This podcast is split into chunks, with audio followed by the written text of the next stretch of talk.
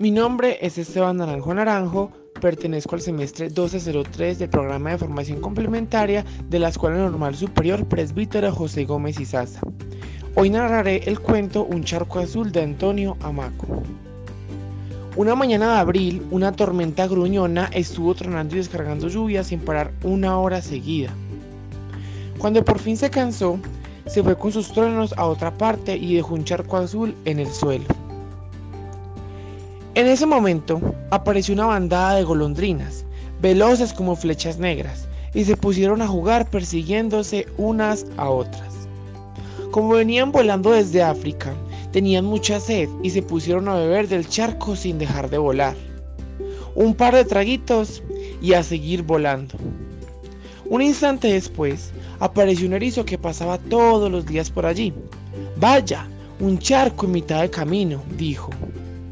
El erizo pensó que lo mejor para atravesar el charco sería cubrirse la cabeza con una hoja para no mojarse. Como ven, no parecía un erizo muy listo.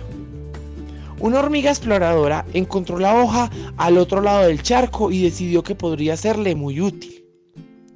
Puso la hoja en el agua, se subió encima y esperó tranquilamente que el viento la llevara a la otra orilla. ¡Qué hormiga más lista! Poco después llegó una rana verde, con sus patas de rana y sus ojos de rana, dando saltos.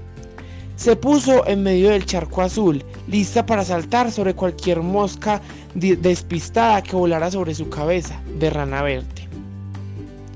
Al mismo tiempo y, desde mucha altura, una cigüeña viajera con el pico y las patas rojas divisó el charco y decidió bajar a probar suerte se posó justo en el centro del charco y la rana precavida se escondió bajo el agua porque no quería servir de desayuno a la zancuda de patas rojas.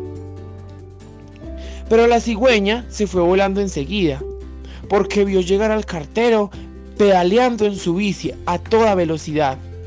Se había quedado dormido y llegaba tarde a trabajar. Iba tan deprisa que no pudo evitar atravesar el charco justo por la mitad y se mojó hasta el bigote. El pobre llegó al trabajo tarde y empapado. Entonces llegaron hasta el charquito dos ovejas, lanudas, charla que te charla. Y con tanto paseo y tanta charla les entró una sed muy grande y allí mismo se bebieron como medio charco.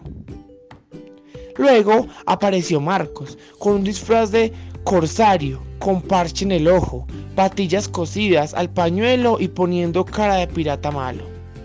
Estuvo jugando un buen rato a los abordajes piratas con sus barcos de papel. A babor, a estribor, en las velas, a todo trapo.